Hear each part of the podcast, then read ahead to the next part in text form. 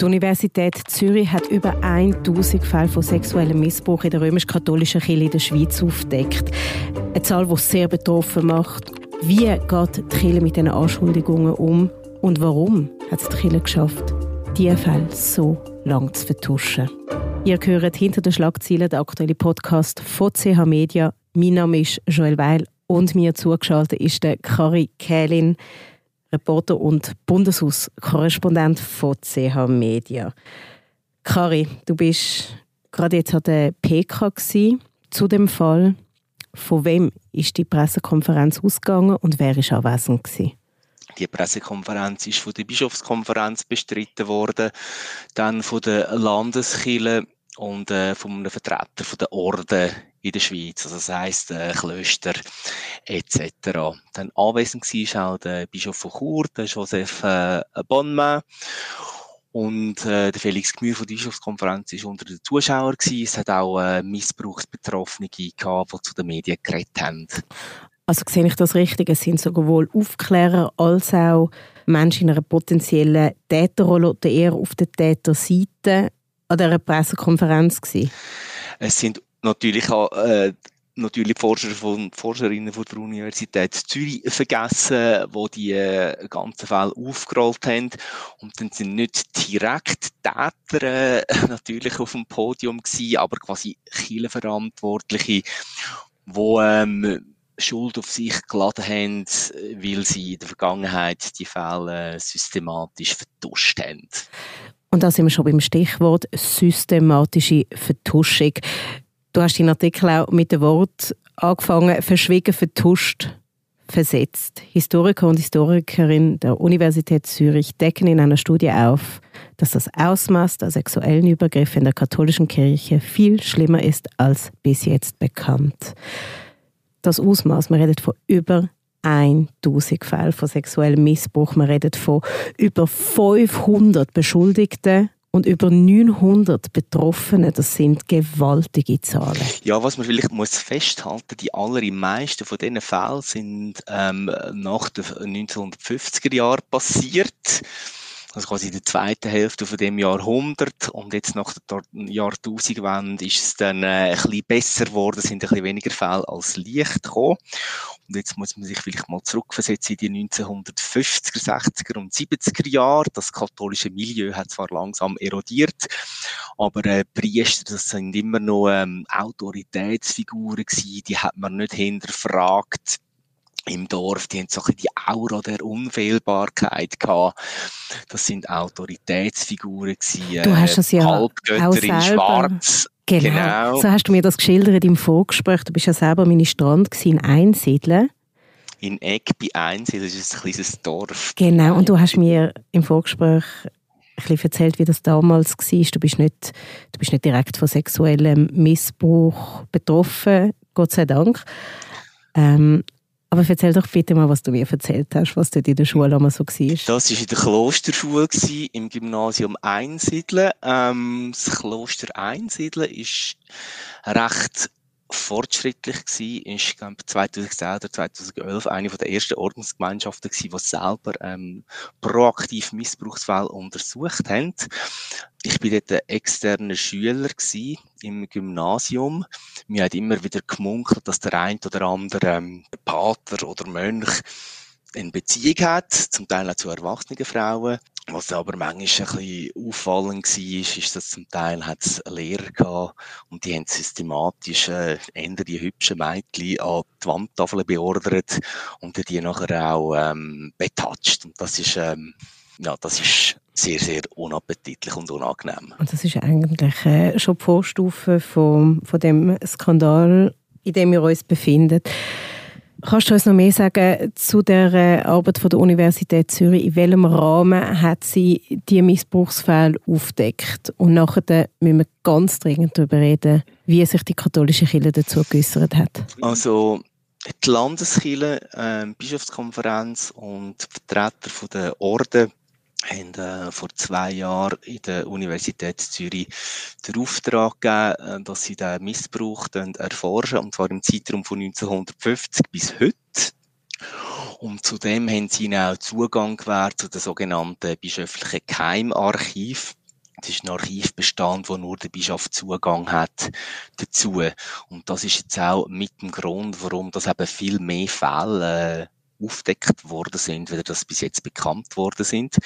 Bischöfe haben ja schon lange so eine Meldestelle ab 2010, wo auch in der Schweiz die Missbrauchsdebatte sehr stark aufgepoppt ist, sind die Meldungen explodiert. Die Fälle gehen zum Teil Jahrzehnte zurück. Aber bis jetzt sind nur etwa knapp 450 Fälle in der Bischofskonferenz gemeldet worden.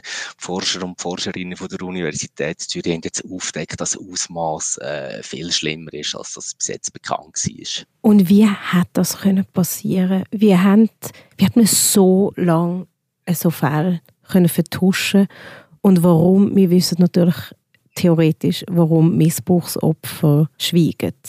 Mhm. Aber es hat da nochmal andere einen anderen Beweggrund, der ganz klar mit der Hierarchie zu tun hat und mit dem Glauben. Ja. Mhm. Es gibt mehrere Ebenen. Also es ist eben so die Verschwiegenheit und das Geheimnisvolle äh, von der katholischen Kirche.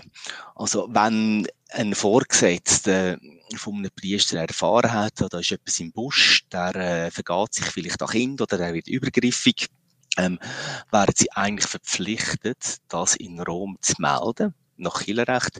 Hat man aber, hat man aber äh, häufig nicht gemacht. Hat vielleicht selber Untersuchungen gemacht, aber das eben nachher in dem Geheimarchiv äh, deponiert. Und was man auch versucht hat zu vermeiden, nach Möglichkeit, ist, dass die weltlichen Strafverfolgungsbehörden eingeschaltet werden. Das heisst, man hat das will, äh, so rechtlich oder unter den Kielen selber regeln. Und das ist natürlich äh, sehr, sehr problematisch. Ja, und natürlich. Und auch wenn man sich roh meldet, ich meine, was passiert? Gibt es da Konsequenzen? Ich glaube nicht. Vielleicht gibt es ein mahnendes Wort, es, es einfach wie man theoretische muss. Konsequenzen nach Kirchenrecht, dass jemand vom Klerikerstand kann, ähm, ausgeschlossen werden. Okay, gut. Aber äh, ich meine, Kirche ist ja eine Institution, es gibt ja gar kein Überwachungsorgan. Es ist ja... Also faktisch ist, Fakt ist einfach, dass ähm, Kiel, vor allem eben in den 1950, 60, 70, 80er Jahren, ähm, vielleicht so bis zur Jahrtausendwende sehr stark das äh, noch stärker als jetzt unter dem Deckel behalten hat und möglichst geschaut dass es nicht zu strafrechtlichen Verfahren kommt. Das sind auch in dieser Zeit manchmal schon Einzelfälle bekannt worden, aber es ist dann eben bekannt worden, weil es vielleicht einen Gerichtsprozess gegeben hat, wo ein Priester angeklagt, äh, angeklagt und verurteilt worden ist, hat er vielleicht Schlagzeilen gegeben im Blick, wie der Umzuchtpriester aus dem Kanton Graubünden. Aber es ist weh, man hat es so ein bisschen können als Einzelfälle abtun und nach außen hat man die Systematik noch nicht ähm, erkannt. Und was vielleicht auch noch eben speziell war, ist halt eben so ein der Zeitgeist, dass man die äh, katholischen Würdenträger als sehr starke Autorität äh, angeschaut hat, ein unfehlbar sind, äh, wo man nicht tut, widersprechen. Und das ist äh, eine erschütternde Erkenntnis von dem Bericht. Das hat zum Teil dazu geführt, dass Eltern von betroffenen Kindern bei, ähm, bei weltlichen Prozessen gar nicht als Nebenkläger und Klägerinnen auftreten sind, weil sie denken, ja, vielleicht ist mein Kind auch noch ein bisschen schuld, dass das passiert Nein, ist. so schlimm. Und äh, ähm, ja, also die haben weh, quasi das System Chile auch noch ein bisschen geschützt und das, ist, äh, das hat mich fast am meisten erschüttert. Ich kann fast nicht schnaufen, während du das sagst. Ich kann mir nichts Schlimmeres vorstellen, wie wenn du ein schutzloses Kind bist und nicht einmal deine Eltern nehmen dich in Schutz. Ja, oder manchmal war es noch äh, die Priester, die äh, übergriffig geworden sind, haben sich nachher ein bisschen erkundigt, wie es mit diesen Kindern läuft und haben erfahren, ja mal, in der Schule machen sie es recht und dann haben sie gedacht, ja, es ist alles gar nicht so schlimm. Wie hat die römisch-katholische Kirche auf die Publikation von der Uni Zürich reagiert? Also der Bischof äh, Bonme ähm, hat das Wort ergriffen und er hat eigentlich äh, in dem Sinn Verantwortung übernommen. Er hat ähm, eingeräumt, dass die katholische Kirche während Jahren die Fälle von Missbrauch ähm, vertuscht und verschwiegen hat. Und auch, dass das falsch war, dass man äh, mit dieser Handlungsweise der Opfer sehr, sehr viel äh, Leid zugefügt Aber hat. Aber siehst, und jetzt muss ich rein. Und jetzt regt es mich auf. Es ist eben einfach dann, wenn ein großer medialer Druck herrscht, sich zu entschuldigen, während man jahrelang genau weiß, dass man so etwas am Vertuschen ist. Und das verträge ich im Fall nicht. Das kann ich sehr gut nachvollziehen. Ähm, man kann es vielleicht so erklären. Erste Fälle oder erste größere Untersuchungen von Missbrauch in der katholischen Kirche sind in den USA aufgedeckt worden, dann in Irland. Das ist so um die Jahrtausendwende gewesen. Und dann hat die Bischofskonferenz langsam auf reagieren. Sie haben Richtlinien erlassen im Umgang mit sexuellem Missbrauch.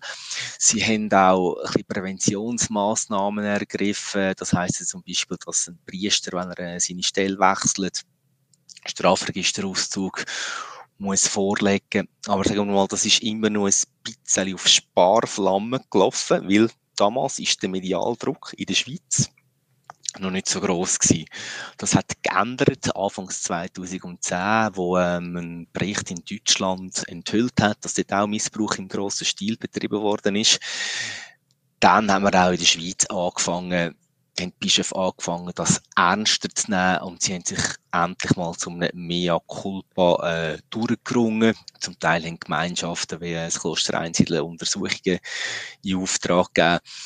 Aber jetzt eigentlich so eine die erste grosse unabhängige Untersuchung, die sehr umfassend ist und wo man jetzt auch noch Zugang hat zu den Geheimarchiv, dass man eben noch mehr ähm, von diesen Verbrechen und Delikten das Licht bringt, das ist erst jetzt erfolgt. Und dazu haben sicher auch der öffentliche Druck beigetragen und halt die permanente Berichterstattung über Missbrauchsfälle. Das ist schon regelmäßig, hat es immer wieder neue Fälle gegeben hat auch zu Kielen Austritt geführt, ja. Ist das effektiv ein Druckmittel? Handlungszwang Ist das ein Druckmittel, Kielen Austritt? Einfach eine Konsequenz war äh, für Kielen, dass sich äh, halt Leute die vielleicht sowieso schon distanziert sind, noch ganz abgewendet sind und aus den Kirchen austreten sind. Gut, kann man, kann man in dem Zusammenhang nicht verübeln. So ein systematischer Missbrauch. Also es ist ja eine systematische Vertuschung, mhm. aber das läuft ja irgendwie auch auf, auf einen systematischen Missbrauch. Ja, Missbrauch es ist halt vielleicht halt das Problem vom Machtmissbrauch, halt von der, wie sagt ähm, die asymmetrischen Beziehungen, die ein Seelsorger oder ein Priester hat, äh, und eben, sei das mit Kind oder mit Erwachsenen, die er in der Seelsorge betreut, dass er hat seine Macht missbraucht, die vielleicht zum Teil manipuliert und äh, zu Handlungen verleitet und gezwungen, die einfach schlimm sind und völlig nicht, nicht korrekt sind. Das ist ein Thema von, von Machtgefälle und Machtmissbrauch, wo es nicht nur in der Kirche gibt, aber dort natürlich auch. Also die Strukturen der Kirche haben das sicher äh, begünstigt. Gibt es andere Kirchen, die sich jetzt äh, zu dem Thema äußern, auch wenn sie nicht zu einer Täterkirche gehören? Jetzt aktuell nicht. Also aktuell, äh, bis jetzt hat sich, noch, hat sich, jetzt, hat sich die reformierte Landeskirche, soweit ich weiß, äh, noch nicht ähm, geäußert zu diesen Fällen. Glaubst du nicht, dass wir uns an einem Punkt befinden, nachdem wir doch im regelmäßigen Abstand international immer wieder von sexuellem Missbrauch in der katholischen Kirche lesen und hören. Dass da auch andere Kirchen in der Verantwortung sind, ihre Stimme zu erheben und irgendetwas, irgendetwas ganz Klares an die katholische Kirche zu adressieren. Mhm. Ich glaube, es kommen sicher werden Forderungen von außerhalb der Kirche kommen, ähm, sicher aus dem weltlichen Bereich, aber es ist natürlich schon, ich meine, in der Verantwortung steht natürlich ganz klar die katholische Kirche, dass sie sich ihrer Vergangenheit stellt und, und der Missbrauch, äh, die Missbrauchsgeschichte seriös und unabhängig aufarbeiten. Das, will, das wollen wenn jetzt Bischöfe auch, sie haben eine weitere Studie bei der Universität Zürich Auftrag gegeben, dass man nochmal äh, genauer nachforscht. Es wird ein Aufruf platziert, dass sich ähm, direkt betroffene Opfer sollen melden Also wir setzen auf die sogenannte Oral History, man macht Interviews mit Betroffenen und will so noch mehr oder mehr dunkel, mehr Licht ins Dunkel bringen. Aber ich glaube, es ist primär ist die Aufgabe von der katholischen Kirche, ähm, da anzuschauen, ob vielleicht auch vom Rom, vom Vatikan, dort noch einmal ähm, klarstellt. Ich meine, verbal, verbal sagen alle immer, auch der Papst, wie schlimm das, ist und dass man das nicht toleriert. Ja, aber, aber es ähm, hilft ja wie betroffen. Sagt, äh, tra il dire, il fare, c'è di mezzo il mare. Also zwischen dem, zwischen dem, was man macht und dem, was man sagt, äh, gibt es manchmal halt einen Gap, oder? das ist sicher auch ein Problem.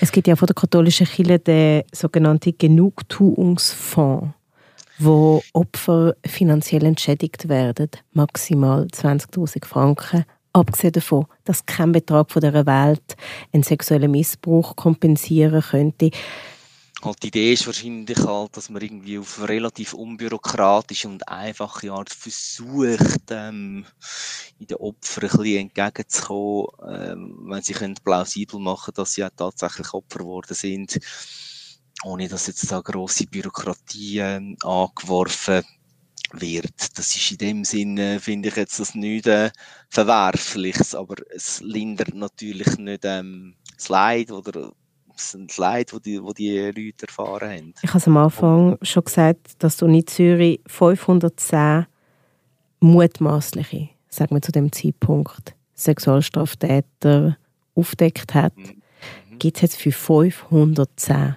mutmaßliche Sexualstraftäter auch ein richtiges Verfahren? Äh, nein, die Verfahren sind ja zum Teil, ähm, also die allermeisten Verfahren, äh, Fälle sind verjährt sowohl nach ähm, weltlichem als auch kirchenrechtlichem äh, Recht. Nein, also um die meisten Fälle gehen ja eben äh, auf 1950, 60, 70, 80er Jahre zurück. Ähm, dort wird nichts mehr passieren. Also das heisst, in Französisch sagt man La Messe Edith, die Messe ist gelesen, da, da passiert nichts mehr.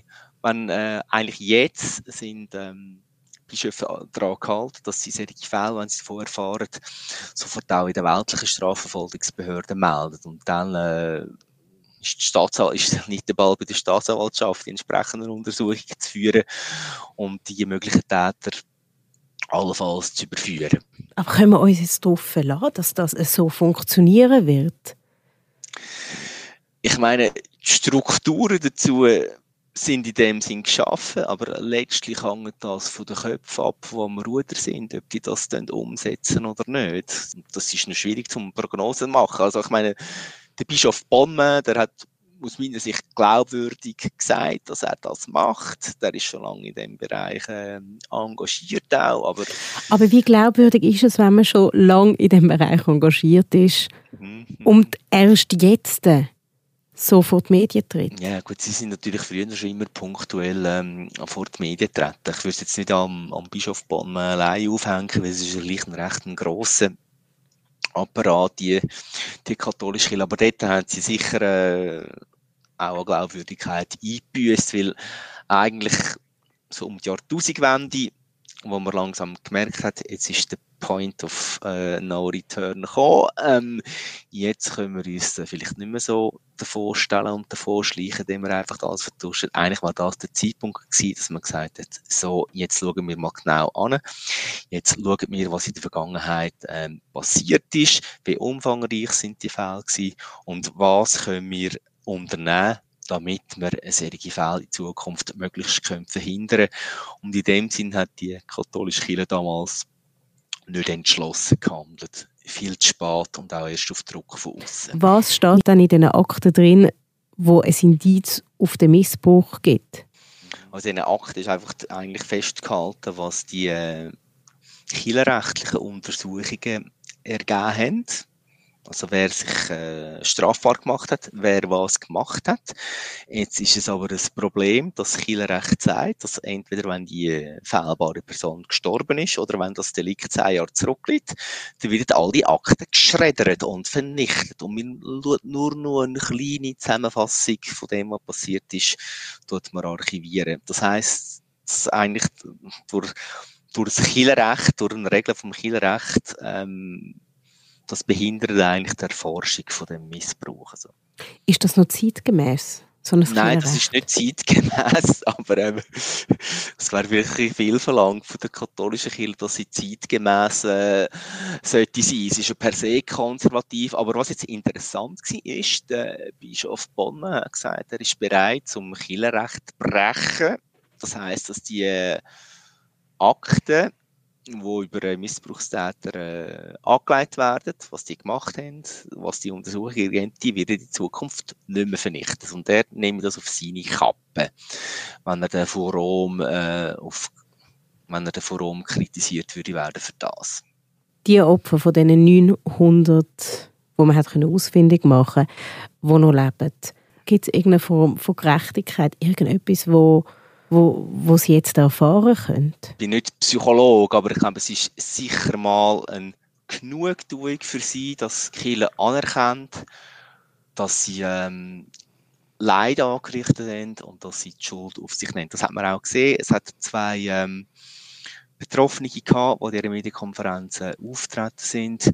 Und das haben die zum Ausdruck gebracht, dass sie froh sind, dass die Untersuchung gemacht worden ist und dass Kiel ihre Schulden anerkennt. Ich glaube, das ist eine wichtige Genugtuung, die vielleicht hilft, um das ähm, Erlebte zu verarbeiten, weil ja früher eben immer so ein noch ein bisschen die Schuld auf die Opfer abgeschoben worden ist und eben zum Teil die Eltern auch noch gedacht haben, ja, Kiel, es ist nicht so schlimm, da muss man vielleicht nicht so genau anschauen. Also das ist sicher, ähm, ich glaube, das ist für die Opfer wichtig.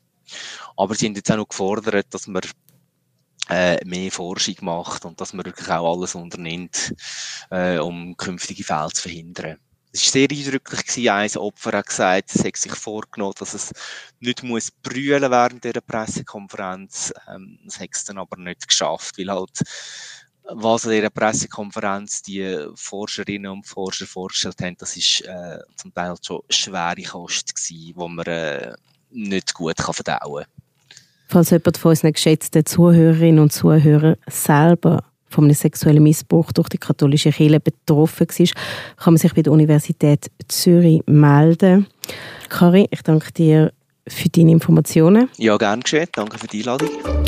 Das war mit «Hinter den Schlagzeilen» der aktuelle Podcast von CH Media. Mehr Podcasts findet ihr unter chmedia.ch podcasts. Wenn ihr die Folge interessant gefunden habt, dann folgt uns doch und dann hören wir uns regelmäßig. Ich danke euch fürs Zuhören und wünsche einen schönen Tag.